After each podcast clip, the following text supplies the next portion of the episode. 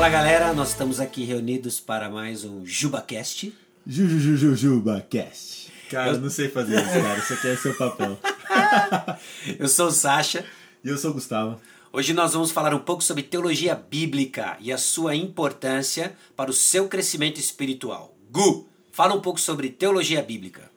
É, às vezes o, conceito de teologia bíblica ele é um pouco abstrato demais, um pouco longe demais, né? Mas eu espero que, ouvindo esse JubaCast até o final, você entenda a importância disso e como aplicar esse conceito que é tão importante para a gente entender de uma forma segura e é, realmente verdadeira aquilo que Deus coloca na palavra dele. Né? O que é teologia bíblica? Teologia bíblica é uma análise e uma sintetização de temas que a Bíblia revela ao longo dela própria, né?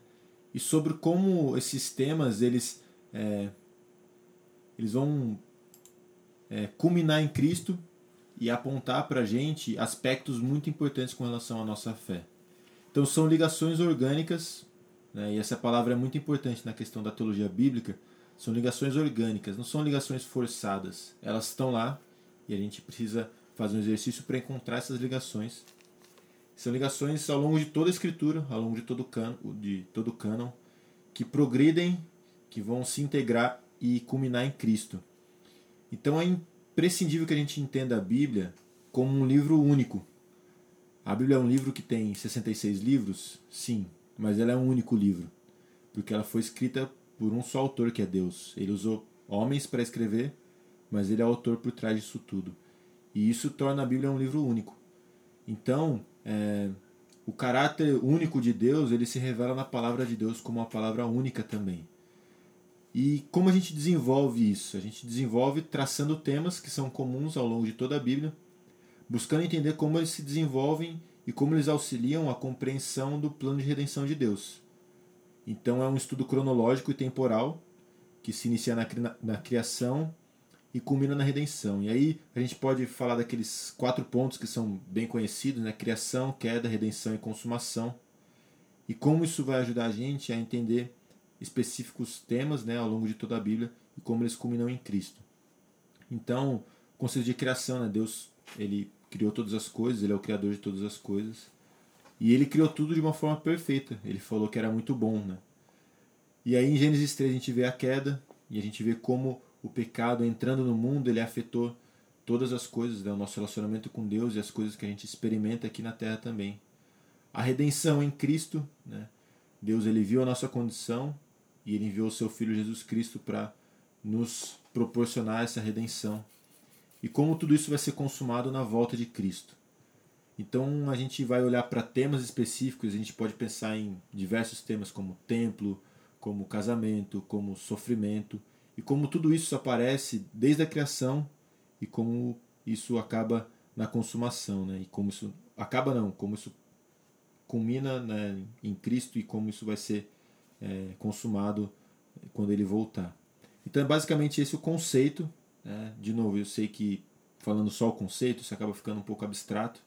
É, então, por exemplo, né, para não ficar só no conceito, né, faz uma mini teologia bíblica de casamento. Vamos fazer uma mini teologia bíblica de casamento agora. Como é, quais são alguns aspectos do casamento que nós olharíamos através da lente da criação? O que, que você diria de cara assim? Deus criou o homem e uma mulher ele disse que não era bom que o homem estivesse só, então ele criou o homem e uma mulher. O homem com um papel específico, a mulher com um papel específico também, que não são diferenças de valores, mas são diferenças de função. E Deus criou dois seres diferentes para que eles se completassem, para que unidos eles pudessem representar de uma forma diferente a glória de Deus. Aí, fantástico, né? Então quando a gente para e pensa, olha com a teologia bíblica definindo para nosso casamento, nós já vemos como a, a, a, o cristianismo, a nossa fé, começa a responder perguntas e dúvidas da humanidade hoje em geral, que está extremamente confusa com relação uhum. a casamento, uhum. e inclusive quem participa de um casamento, ou o que faz um casamento. Né? Uhum. Hoje na nossa sociedade o que faz um casamento é o suposto amor, um sentimento. Né? Uhum. Ah, isso não define casamento. Né? Nós entendemos a, a nossa definição de casamento vem a partir do criador de casamento, uhum. e aí a gente vê aí no aspecto da criação. Aí nós caminhamos um pouquinho na Bíblia, avançamos mais um capítulo, né? Está em Gênesis 1, Gênesis 2, tem os aspectos da criação do casamento. Gênesis capítulo 3, queda, alguns efeitos da queda no casamento. Confusão total da função né, do homem e da uhum. mulher, e como isso afetou assim, o homem busca o seu próprio desejo, a mulher busca o seu próprio desejo, e isso faz com que problemas aconteçam em todas as áreas, inclusive no casamento. Então, problemas com relação à comunicação dentro do, do relacionamento entre homem e mulher, problemas com relação a mulher querer liderar e o homem ser passivo demais na sua função. E são problemas que a gente enxerga na sociedade hoje até com mais profundidade, né? E entra até a própria questão do homossexualismo, de homens não quererem cumprir o seu papel, né, de serem criados homens e de funcionar como homens realmente, como Deus os criou, e mulheres querendo assumir papel de liderança dentro do relacionamento. Isso afeta a criação de filhos, afeta, afeta diversos outros aspectos da nossa sociedade. Né? Sim. Bom, aí a gente caminhou. Criação, queda, próximo passo, redenção. O que, que o Evangelho de Cristo Jesus nos fala acerca de casamento, como lança esperança para o casamento e, e por que, que o casamento aponta. É.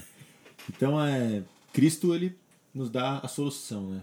Nós temos um problema, o nosso pecado, e Cristo é a solução para o nosso pecado.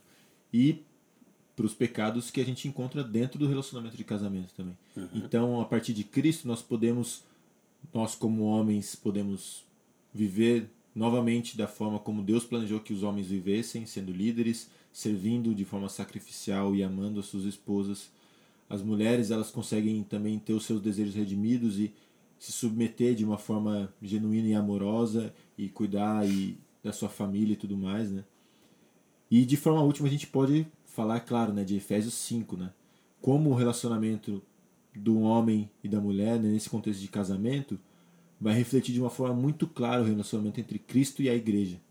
E como isso é fundamental para a proclamação do evangelho e para mostrar a imagem de Deus a pessoas que ainda não conhecem e para o um amadurecimento do corpo e tudo mais, né?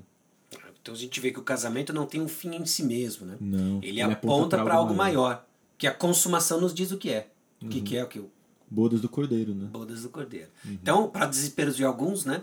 Ah, mas que você não deve ficar desesperado, obviamente. No céu não terá casamento como nós conhecemos hoje entre pessoas, né? Uhum. Nós viveremos a realidade para a qual o casamento aponta. Uhum.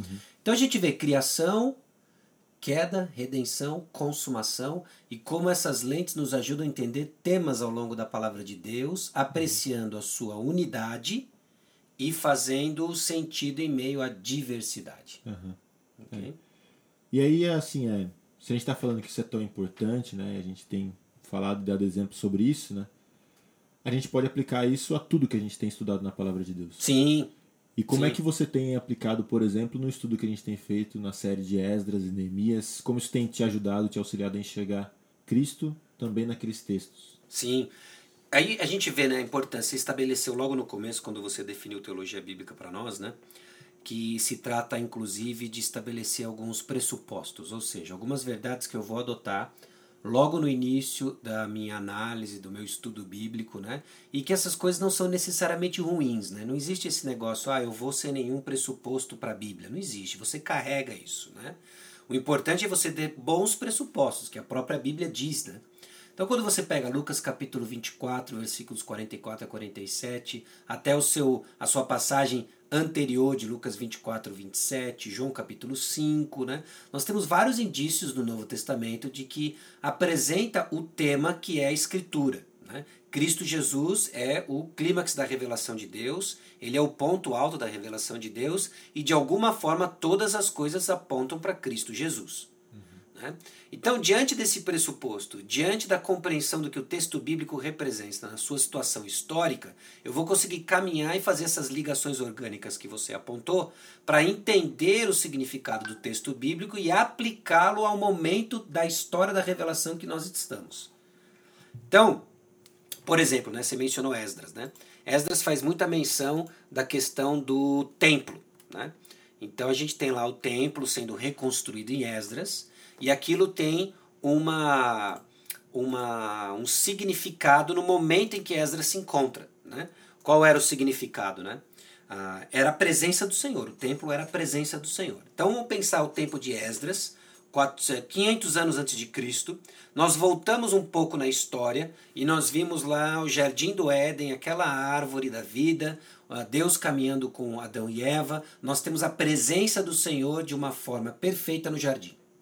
Aquilo é quebrado com a entrada do pecado, Deus restabelece a sua presença no meio do povo, dando indícios logo no altar que Abraão edifica, Deus eh, visita Abraão e você tem ali de novo a presença do Senhor, agora mediada por um sacrifício. O modelo da presença do Senhor vai se tornando um pouco mais complexo. Né? Você agora tem a mediação por meio de um sacrifício. Né? Ah, Passa-se Abraão, você vê o povo de Israel já em algumas alguns milhões, né? E, e, Deus estabelece o tabernáculo com todo um sistema de sacrifício bem complexo agora, né?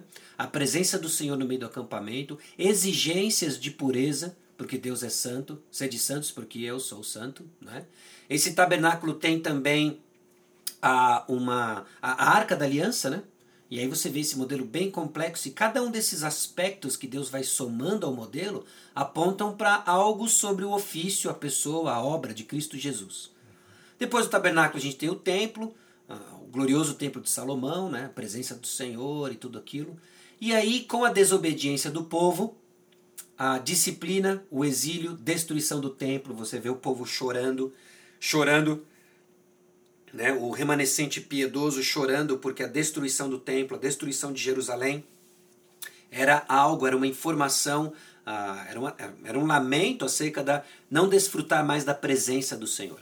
Aí vem Esdras, é, a reconstrução do templo do Senhor. O que, que significava a reconstrução do templo do Senhor? Não era simplesmente ter um prédio, né? Era a volta a uma comunhão com Deus, a presença do Senhor simbolizada no meio do povo. Né? Então, tem todo um aspecto acontecendo para lá. Agora, o que, que o templo aponta? Isso nos ajuda agora a entender e estudar Esdras e fazendo aplicações que sejam pertinentes a nós hoje, 2000 e tralalá, né? Estamos gravando em 2017, não sei quando você vai ouvir isso, né? Mas 2017, né? Ah, então, o que, que acontece, né? Você vê que a caminhada do templo culmina com Jesus Cristo dizendo que ele é o templo, óbvio, porque ele é a presença de Deus no nosso meio. Ah, então ele diz: você destrói esse templo, em três dias eu vou reedificar. O pessoal chama Jesus de maluco, mas ele está falando do corpo dele. Jesus é o templo. Aí Jesus é crucificado, Jesus morre, terceiro dia ele ressuscita, passa 40 dias com os discípulos e ele é assunto ao céu, ele sobe ao céu. O templo se foi, subiu para o céu. Quem que ele manda? O Espírito Santo, que habita onde? A igreja. Quem é o templo hoje? A igreja. A igreja do Senhor Jesus Cristo é o templo. Então a presença do Senhor sendo edificada. A presença do Espírito Santo, Efésios 2, 19, 22 diz isso pra gente, né? A 1 Coríntios também, em tantos outros textos, né? Ah, nós vemos aí a presença do Senhor, a igreja, sendo edificada, né? Então aquilo que a gente vê lá em Esdras acontecendo, a atividade dos propósitos de Deus na reedificação do templo, torna-se uma aplicação, entender o momento histórico em Cristo Jesus para a igreja hoje. Né? Aí a gente começa a entender o que está por trás e etc. Né? Sabendo para onde isso aponta. Né? Nova Jerusalém, vai ter uma árvore lá no meio. Né? Então a gente vê esse projeto urbano de Deus, né? a urbanização do Jardim do Éden em Cristo Jesus na Nova Jerusalém. Né? Ah, então a, a, compreensão, por isso que é importante né? a gente ter uma visão da história, do enredo, da narrativa bíblica. Ah, de novo, reforça aquilo que você colocou, né? muito bem colocado. A Bíblia é um livro só. Né? Então a gente, quando picota a Bíblia, a gente deixa de enxergar essas coisas e pior, né? mais triste, deixa de ver Jesus. Né? É. E aí algumas dicas práticas, né? Eu pensei em uma, acho que você pode pensar em outras também. Ler grandes porções da, da Bíblia, né? De uma vez só. A gente não espera que você guarde todos os detalhes, mas que isso te ajude a ter uma visão mais panorâmica e enxergar como a mensagem do evangelho ela se desenvolve né, de uma forma progressiva ao longo da Bíblia. Né? Então é importante ler é, grandes porções, né, ler uma, de uma forma talvez um pouco mais rápida, né, mas que vai te ajudar a ter essa visão mais panorâmica. Outras dicas que você possa dar? Ah, essa é uma excelente dica, né? Reforço, leia grandes porções da Bíblia. Ah, leia numa atitude de adoração, oração, por mais clichêsado que isso seja, é importante, é fundamental. Quando você está lendo a Bíblia, você não está lendo um manual de solução de problemas ou de coisas apenas que você tem que fazer. Você está conhecendo uma pessoa. Isso é muito importante, faz toda a diferença, né? Então se trata de algo dentro do campo aí de um relacionamento. Está conhecendo alguém, faça isso em oração, né? Ah, sugiro também o acompanhamento da sua leitura com bons livros que irão ajudar você a desvendar alguns detalhes históricos. Né? Tem coisas difíceis na Bíblia, né? Uhum. Ah, e são difíceis porque existe um abismo cultural, temporal entre nós e o momento histórico em que foi escrito. Uhum. E às vezes um bom livro ah, de um bom autor que possa ali ajudar a preencher esses detalhes históricos vai ajudar muito para você na compreensão da história da narrativa bíblica. É. Eu vou citar dois que têm me ajudado muito, mas tem muitos outros. O primeiro eu não lembro o nome do autor, não sei se você lembra. Como ler a Bíblia livro por livro? Gordon Fee. Gordon Fee. Esse livro é muito legal, muito legal mesmo. E o outro é o Foco de Desenvolvimento, do Carlos Oswaldo, tem no Antigo e do Novo Testamento. Muito bom também, ele vai falar bastante sobre essa questão de é, contexto histórico e tudo mais, vários detalhes. Então são ferramentas muito boas e você pode também perguntar por mais indicações. A gente tem muita ferramenta com relação a isso. E acho que é isso, né? É. Tem o, o, livro O que é Teologia Bíblica, do James ah, Hamilton. Ah, muito bom né? também. Ele vai explicar o conceito de teologia bíblica. Ah, mas eu acho que com esse podcast aqui, meu, dispensável leitura. Não, tô brincando. Você pode é, ler, ler o livro, né? É muito, muito legal, muito bacana. Se você tem acesso ao inglês, né? Tem um livro, cara, que seria muito bacana ser traduzido. Chama God's Big Picture. Vaughan Roberts. Esse livro é muito legal. Mas é muito. Pensa num livro legal. Very, very legal, né? E você pode ler. Ele, ele tem um inglês simples, não é nada muito técnico, não. Mas ele vai dar para você um panorama bacana mesmo do que, que Deus está fazendo ao longo da história, fazendo essas conexões orgânicas dos grandes temas. E aí, com isso na cabeça, é rock and roll depois. É. E aí, o último merchan. Nosso retiro esse ano vai ser sobre isso para os jovens. Vai. Vá ao retiro, você vai aprender mais coisas sobre isso. E iremos, inclusive, dar ferramentas muito legais para você com relação a isso. E se você não foi no Retiro, o Retiro já passou, você está ouvindo esse podcast em 2032, acesse o áudio. Né? Ah, eu não sei como é que vai estar em 2032, se vai haver arquivos áudio. Né? Eu não sei. Se vai ser por osmose. É, vai ser é. alguma coisa assim, né? Beba, sei lá, beba o refrigerante do Retiro, que vai dar para você. Eu não sei que tipo de tecnologia vai estar à disposição, mas tem acesso às mensagens e outras. É isso aí, galera. Acho que fica por aqui. E falou, até a próxima. Sucesso.